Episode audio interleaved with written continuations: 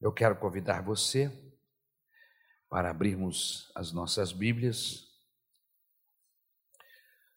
no Evangelho de Mateus, no capítulo 2, versículo 23. Eu não sei se você notou, mas nós estamos estudando, trabalhando mensagens dentro do Evangelho de Mateus. Amém? Nas semanas que nos antecedeu, nós trabalhamos pelo menos duas mensagens. Semana passada pregamos uma outra mensagem para dar uma descansada na igreja, porque eu vou fazer sempre assim. De vez em quando eu dou uma descansada e prego outro texto. Mas aí na semana seguinte eu volto para Mateus. E eu acho o Evangelho de Mateus, Marcos, Lucas e João, irmãos, é a base do Evangelho. E Deus colocou no meu coração exatamente isso. Ari, trabalha essa base com a igreja. Amém? Trabalha essa base com a igreja para renovar os nossos compromissos com Deus, com Jesus. Amém? Mateus capítulo 2, versículo 23. O tema da nossa mensagem é o Deus dos aflitos. Amém? O Deus dos aflitos, baseado no Evangelho de Mateus, no capítulo 2 e no versículo de número 23. Amém? Eu só vou abrir aqui o texto bíblico para que possamos ler em nome de Jesus. Amém? Mateus, capítulo 2. E o versículo qual é, irmãos? 23. Amém. Vamos lá?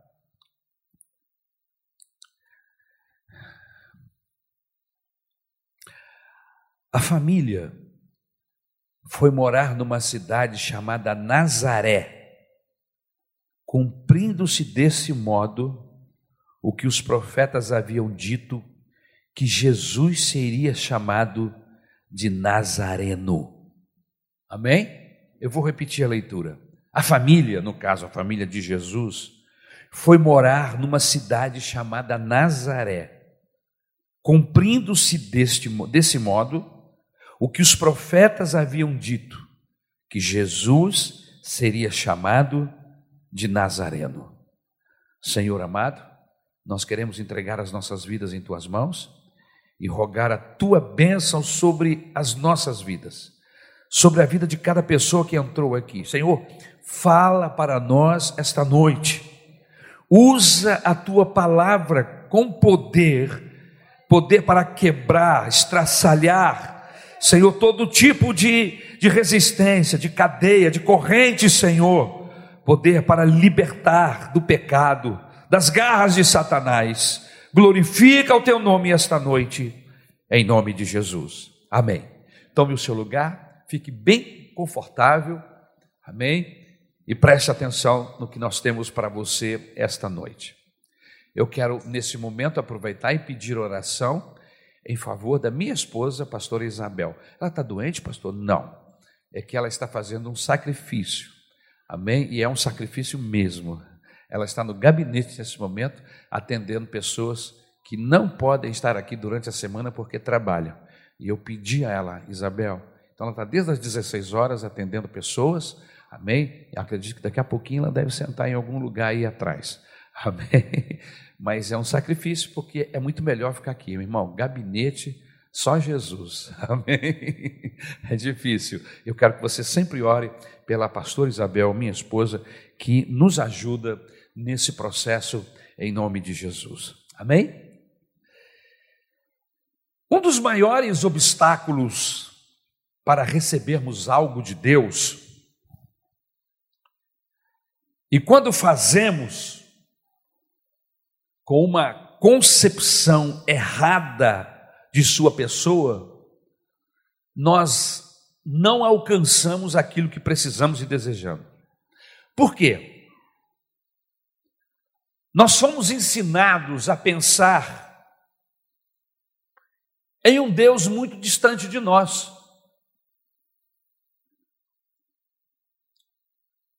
Em um Deus que até nos criou, nos colocou sobre a face da terra, mas depois nos deixou por nossa conta. E há muitas pessoas que ainda pensam desta forma: que Deus está distante, que Deus está longe e que para ter a sua presença, para chamar a sua atenção, eu preciso fazer sacrifícios. Alguns pensam que há uma espécie de super santo, homens e mulheres, que porque são super santos, conseguem se aproximar de Deus, falar com Deus. Dizem alguns Falar e ser ouvido por Deus é só para irmão Fulano, é só para irmão Ciclano. Você já ouviu esse tipo de comentário? Olha, Fulano é uma bênção. Quando ele ora, Deus responde. Vá na casa da irmã Mariquinha. A irmã Mariquinha é uma mulher de oração, é uma santa mulher de Deus. E deve ser mesmo. Eu não estou dizendo que ela não é, deve ser mesmo. Mas o que eu estou querendo dizer que esta relação com Deus especial que algumas pessoas alcançam não é um privilégio delas. Essa relação com Deus, ela está aberta para qualquer pessoa. Para mim, para você. Falar com Deus e ouvir a sua voz não é coisa para o pastor Ari, para o pastor Rodrigo apenas, para os professores ou alguns diáconos, para alguns ou quem sabe o grupo de louvor. Não! Isto é para todos aqueles que se aproximam, que querem se aproximar de Deus. Ele está acessível. Eu costumo dizer uma coisa: Deus está facinho. como nunca esteve em toda a história da humanidade. Está facinho. E por causa dessa compreensão errada de quem, de quem é Deus, e que nós somos obrigados a viver de migalhas espirituais, e se sobrar alguma coisa, então é meu. Tudo isso porque nós cremos que Deus está longe de nós. O texto que nós lemos é um texto muito interessante, porque relata justamente a decisão da família de Jesus, José e Maria, e Jesus, que ainda era criança, de se mudarem para a cidade de Nazaré. E se eles sabiam dessa profecia ou não, eu não tenho esse conhecimento, mas o fato é que eles foram para lá, e aí o escritor diz assim: cumprindo-se o que o profeta havia dito, ele seria conhecido e iriam chamá-lo de o Nazareno. Aleluia. Louvado seja o nome do Senhor. E será chamado o Nazareno. Vejam, meus queridos irmãos, que as grandes cidades daquela época, da época de Jesus, eram Alexandria, um centro de letras e cultura, Antioquia, uma cidade universitária. As grandes cidades da época do Senhor Jesus eram Roma, Atenas e até mesmo Jerusalém. Mas eles escolheram morar em Nazaré, uma cidadezinha com não mais de 120 130 casas, um vilarejo, irmãos, com aproximadamente 130 famílias. Esse vilarejo, essa aldeia, se assim podemos chamar, ela ficava ao sul do mar da Galileia, plantado bem no meio de um lugar nenhum, você sabe? Sabe aquelas brincadeiras que a gente faz assim? Onde é que você mora, fulano? Ah, eu moro, eu moro onde não mora ninguém. Ah, tem até uma música antiga que fala sobre isso, né? Eu moro onde não mora ninguém, onde não fica ninguém, ninguém vai lá, é lá que eu moro. São boas ações que nós fazemos com pessoas que, que vivem distante, né? Onde é que você mora? Eu moro lá no Pingo d'Água, irmão, é longe. Né? É longe.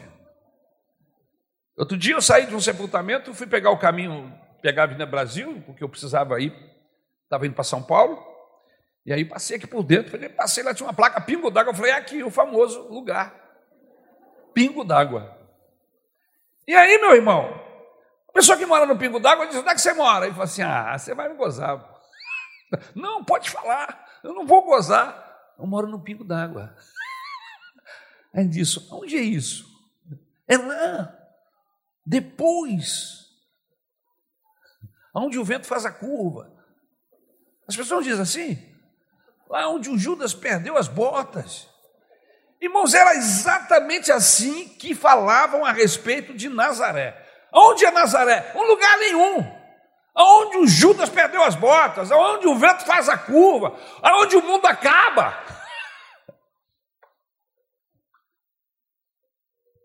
Assim diziam de Nazaré. Ser de Nazaré era ser de um, de um lugar nenhum. Era o mesmo que morar no Piripiri, no Piauí. Você já conhece esse lugar? Existe. O nome é Piripiri. Tem alguém aqui do Piripiri, do Piauí? Amém. Parece que não. Vocês moram mais perto. Mas eu moro longe, irmãos. Eu sou o cabra que mora mais longe aqui, sou eu. Amém. Jesus era de Nazaré. Mas por que ele não foi morar em Antioquia?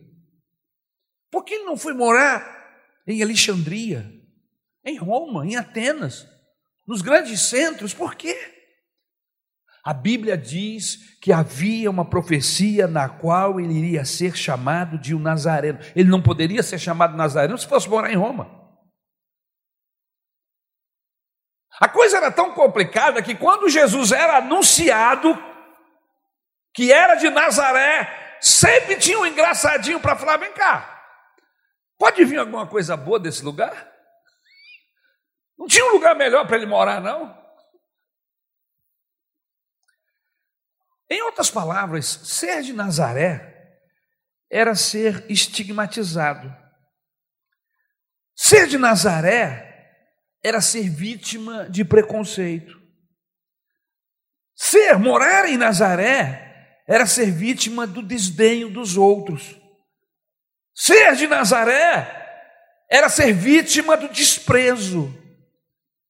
Assim como algumas pessoas têm desprezo pelos negros, a nossa sociedade preconceituosa em relação aos negros, assim como dizem acerca dos nordestinos e fazem piadas pesadas e, do meu ponto de vista, idiotas com nordestinos, assim faziam com aqueles que moravam em Nazaré. Assim como fazem piadas com judeus, com hispânicos, com portugueses. Eu tenho certeza que você sabe uma piada de português. São piadas que se fazem. Mas ele poderia ter ido morar em qualquer outro lugar, pastor. Por que foi morar em Nazaré? Primeiro, ele foi morar em Nazaré por uma razão. A gente precisa aprender uma coisa, meus irmãos. Deus não erra. Tudo que ele faz está dentro do seu projeto. Foi ele que disse através da boca dos profetas que o seu filho Jesus iria ser chamado Nazareno e para isso ele tinha que morar lá. Mas por que que Deus mandou Jesus para morar lá naquele fim de mundo? Porque, em primeiro lugar, ele queria ser solidário com aquele que é vítima de preconceito. É isso mesmo. Jesus foi morar em Nazaré por algumas razões. E uma delas é: eu quero me solidarizar com aquelas pessoas que sofrem preconceito. Eu quero ser solidário com os pobres. Eu quero ser solidário com os negros. Eu quero que, que aqueles que são vítimas de preconceito saibam que o Deus do céu, o Salvador da eternidade, morou em Nazaré.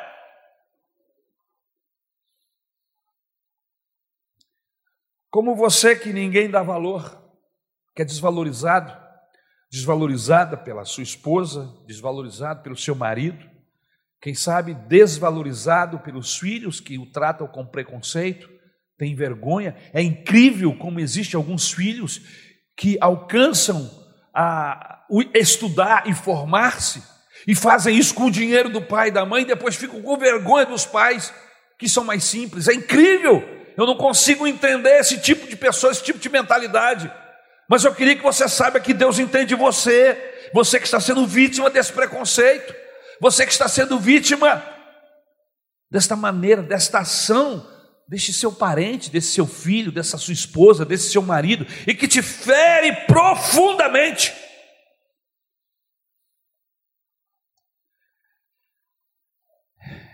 Jesus nasceu em Nazaré por sua causa. Ele veio da cidade pobre, que não valia nada. Ele se despediu da majestade. Ele saiu do lugar de luz, porque é assim que diz a carta aos Filipenses. Ele deixou a deidade, esvaziou-se e foi morar em um lugar sem tradição, em um lugar sem cultura, geograficamente em lugar nenhum. Por quê, pastor?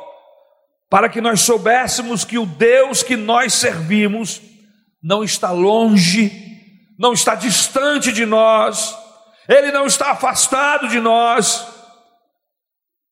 Mas, pastor, eu, eu sou ninguém. O Deus que nós servimos não está afastado de você, mas está próximo daquele que o clama, está próximo daquele que o deseja. Não há um relato na Bíblia Sagrada que Deus, na pessoa do Senhor Jesus, e mesmo no Antigo Testamento, tenha desdenhado, tenha deixado alguém que precisa de socorro, de ajuda, clamar, sem que haja resposta. Não há um relato na Bíblia. Todas as pessoas que em algum momento clamaram por Deus, o Senhor estava presente através de alguém, através de um anjo, quando não, através da pessoa do Senhor Jesus, para mostrar que Ele está entre nós, que Ele está conosco, que Ele não está longe de nós. Aleluia! Que Ele está próximo daquele que o clama. Ele se tornou um ninguém por sua causa, para que nós pudéssemos entrar na presença de Deus e sabemos que o nosso Deus, o Deus que servimos, não é o Deus dos ricos, não é o Deus dos poderosos, dos cultos apenas, dos doutos, mas Ele é o Deus daquele cujo coração é contrito, é quebrantado, é ali que o Senhor vai se manifestar. Por isso você pode clamar a Deus essa noite. Não importa onde você mora, se aqui no Cachamorra ou em qualquer outro bairro, o Deus do céu tem os seus ouvidos abertos para ouvir você, aleluia. Se você está sedento de Deus, Ele vai ouvir o seu clamor. Saiba que o Deus que você clama esta noite, ele era de Nazaré, aleluia. Mas por que, pastor? O Senhor Jesus foi chamado de Nazareno. Em segundo lugar, porque ele queria que todos nós soubéssemos que Deus não faz distinção de pessoas. Aleluia. Ele foi chamado de Nazareno para que soubéssemos que o mundo todo pode ser racista, mas Deus não é. Querido, você tem que prestar atenção aqui no pregador, você tem que mudar o, o texto, amém? Muito obrigado. Deus não é racista. Nós conhecemos inúmeras pessoas que são, mas Deus não é racista. O mundo todo pode ser preconceituoso, mas Deus não tem preconceito racial. nem de pessoas para pessoas. Deus não nos vê pelo que temos, Deus não nos vê pelo que podemos pagar, Deus nos vê pela maneira que clamamos, Deus nos vê, nos vê pela necessidade, sinceridade dos nossos corações. Então, pastor, eu, eu posso buscar o milagre de Deus essa noite? Pode. Então, pastor, eu tenho como entrar na presença de Deus hoje? Tem. Por quê? Porque Jesus é o Nazareno, e porque Ele é o Nazareno, você pode. Nós podemos, aleluia. No capítulo 3 de Atos, Pedro entrava no templo chamado Porta Formosa, e a Bíblia diz que lá estava um paralítico aleijado que mendigava o pão. E ele já estava há muito tempo ali, e era conhecido, era o ponto dele. Pedro estava junto com João subindo para a oração. Devia ser mais ou menos em torno de meio-dia, uma hora da tarde. Aquele homem estendeu a sua mão esperando receber uma esmola, esperando receber alguma coisa das mãos daqueles dois discípulos. E Pedro olha para aquele homem e diz: Eu não tenho ouro, eu não tenho prata, mas o que eu tenho, isto eu te dou. E aí ele diz assim: Em nome de Jesus Cristo, o Nazareno. E aí eu fico pensando assim: por que ele não disse em nome de Jesus, filho de Davi? Por quê?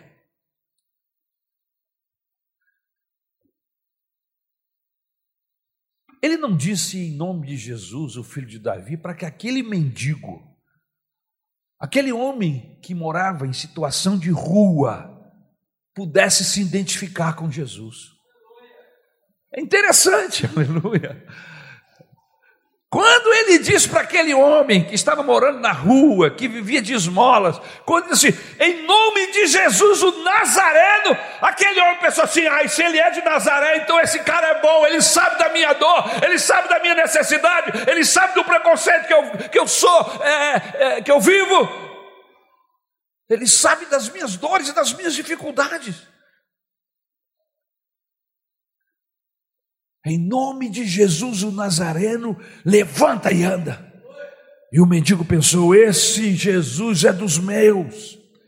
Ele sabe o que é ser um ninguém, um pequeno, um necessitado. Ele sabe o que é sentir dor. Foi por isso que Jesus foi morar nesta cidade, nesta aldeia chamada Nazaré, para poder se identificar com pessoas como eu e você, que somos carentes e necessitados que não temos a quem recorrer, que se não for a sua graça e a sua compaixão, nós pereceremos. Mas por que, pastor? Por que Jesus foi chamado de o Nazareno? Em terceiro lugar, para que soubéssemos que Jesus seria um homem comum, um homem do povo é isso mesmo. O Deus que nós enaltecemos aqui esta noite, quando aqui viveu encarnado como homem, amém? Ele era o homem do povo, ele cheirava a gente. Sabe, pastor que cuida de ovelha e cheira a ovelha? Eu não entendo determinados líderes, pastores, que não têm cheiro de ovelha. Quem cuida de ovelha tem que cheirar a ovelha. Quem anda no meio de gente tem que, ser, tem que ter cheiro de gente. Jesus se identificava com as pessoas, ele era gente como a gente. Viveu os mesmos dramas que nós vivemos. Ele nunca colocou nos pés um sapato de seda. Ele nunca andou de andor. Andor, pastor, é? Aquela forma como eles faziam, eles colocavam as pessoas que tinham melhor condição, que eram ricas, ou que tinham algum cargo político ou social, eles andavam sobre um andor e tinham os escravos que os carregavam. Jesus nunca andou de andor. Sua sandália era empoeirada. Jesus cheirava povo. Jesus cheirava gente. Jesus comia com os publicanos, com as mulheres. Ele abraçava as crianças. E olha, meus queridos, deixa-me dizer uma coisa: uma coisa que nenhum daqueles religiosos da época faziam: comer com publicano. Porque eles consideravam publicano a raça mais terrível. Por quê? Porque eram cobradores de impostos e que trabalhavam para Roma e que extorquiam os judeus, os hebreus. Então eles tinham ódio de publicano. Mas Deus, como não, Jesus não fazia acepção de pessoas, ele veio para trazer o bem para todos, e para todos que querem, para todos que se abrirem, porque isso você precisa saber. Deus não faz acepção de pessoas, Ele tem o mesmo amor para com todos, não importa a cor, não importa a condição social, financeira, não importa, Ele vai tratar. Mas uma coisa você tem que saber: você precisa abrir o seu coração para Deus. Você precisa abrir o seu coração para Jesus.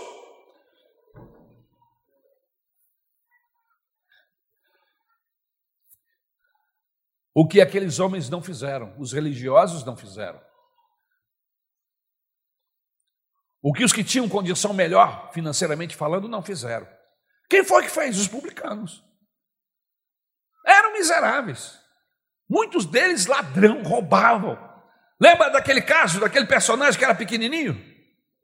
O Zaqueu, publicano, bandido de primeira qualidade. Quer dizer, primeira qualidade, primeira marca, qualidade ele não tinha. Ele era pequeno na estatura e baixo na moral. Ele roubava, ele tirava. Mas um dia aquele homem teve um encontro com Jesus. Um dia Jesus estava passando por um caminho e ele queria tanto ver Jesus que ele subiu em cima de uma árvore e ficou esperando Jesus passar para poder ver Jesus. E o mais maravilhoso não foi ele subir na árvore para ver Jesus, o mais maravilhoso foi Jesus passar embaixo da árvore e dizer assim: Zaqueu, o que, é que você está fazendo aí? Desce depressa, porque hoje me convém estar na sua casa.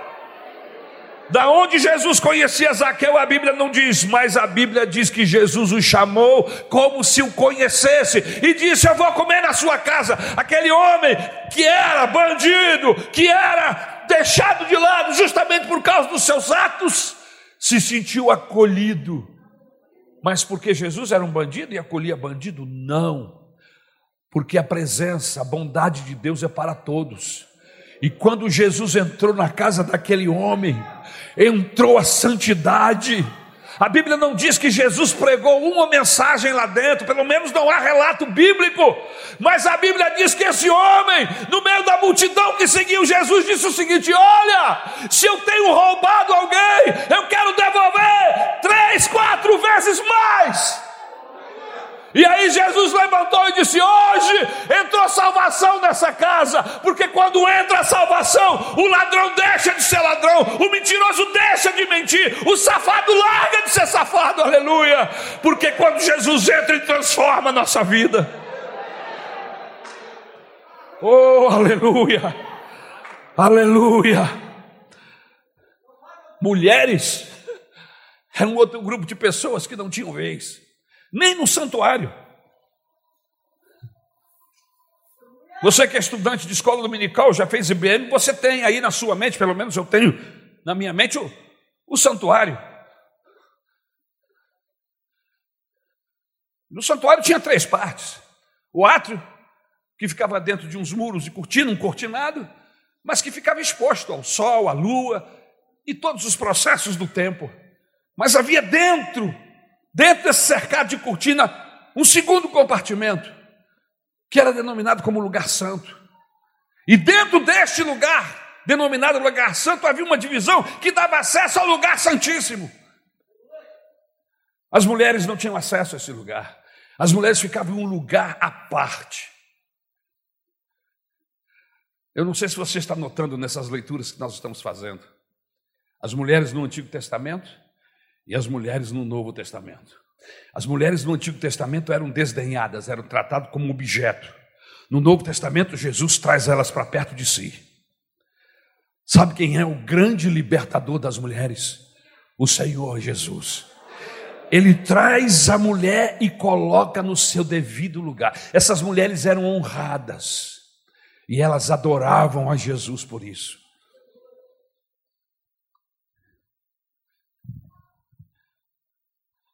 Seguiam Jesus. Eram esses três tipos de pessoas que estavam perto de Jesus: publicano, mulheres, povão, né? crianças. Olha que fantástico, irmãos. Você quer saber se uma pessoa é do bem? Veja como a criança vai lidar com ela. Eu não sei o que acontece, mas parece que as crianças têm um. tem um sentido no coração que quando o sujeito não vale nada, elas não chegam perto dele. Você já viu? Tem um, eu vejo às vezes uns políticos aí querendo abraçar crianças, as crianças estão assim. Tem umas que até se benze, entendeu? Pega no colo e a criança fica assim, me deixa, me deixa. Mas a Bíblia diz que as crianças corriam ao encontro de Jesus. As crianças gostavam de Jesus. E quando queriam impedi-las, Jesus disse: Não, deixai vir a mim as criancinhas, pode vir, criançada. E eles vinham correndo para abraçá-lo. Criança, criança é fabuloso, aleluia. Louvado seja o nome do Senhor, aleluia. Como é que as crianças lhe tratam, hein? Como é que você tem? Como, é que as crianças, como é que é o seu relacionamento com criança aí? É meio assim, arredio? Para trás de mim, Satanás, como é que é? Hã? Criança é coisa de Deus, amém? A Bíblia Sagrada diz que nós temos que ser como elas, para poder darmos o reino dos céus. As crianças amavam Jesus, e Jesus amava as crianças. E esta noite, você que é criança está aqui, Jesus está olhando para você e tem uma bênção para o seu coraçãozinho, aleluia.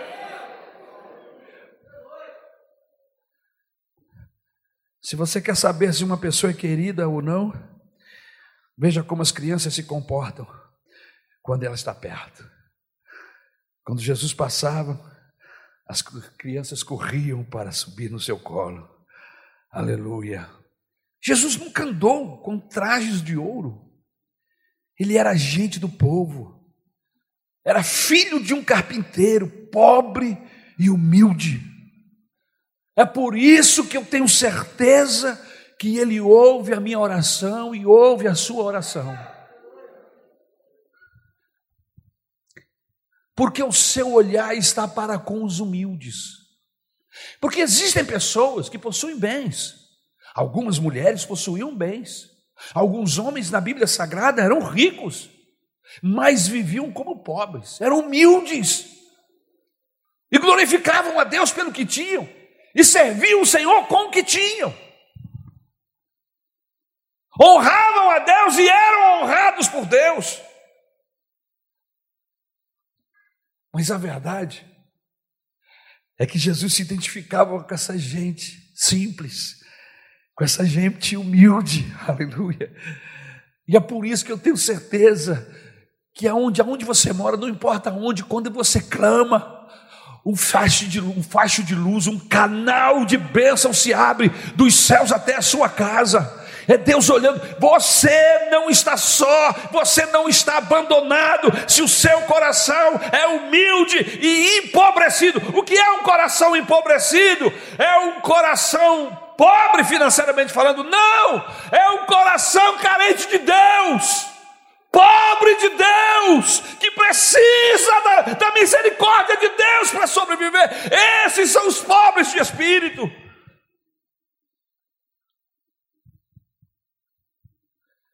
Por isso que eu tenho certeza que ele ouve orações. Seus pés não estavam sobre o veludo do trono de ouro. Por isso eu tenho certeza que ele está aqui comigo, conosco esta noite. Você que está à espera de um milagre, você que chegou aqui com uma história triste de abatimento, eu quero que você saiba que Deus está próximo de você. Você que chegou aqui, mulher, desprezada pelo seu marido, desprezada pelos seus filhos. Ele te entende, ele está perto de você. Você que se sente um desgraçado e solitário. Pastor, que palavra feia, desgraçado. Desgraçado não é palavrão, tá, irmãos? Desgraçado é uma pessoa despida da graça de Deus, sem a graça de Deus. Desgraçado. Não tem graça. Você precisa saber que Deus está perto. E Ele quer mudar essa sua condição de desgraçado para uma pessoa cheia de graça, cheio da presença bendita do Senhor. Mas, pastor, eu não tenho nenhuma boa obra para apresentar. Não importa, nós não chamamos atenção apenas pelas nossas obras.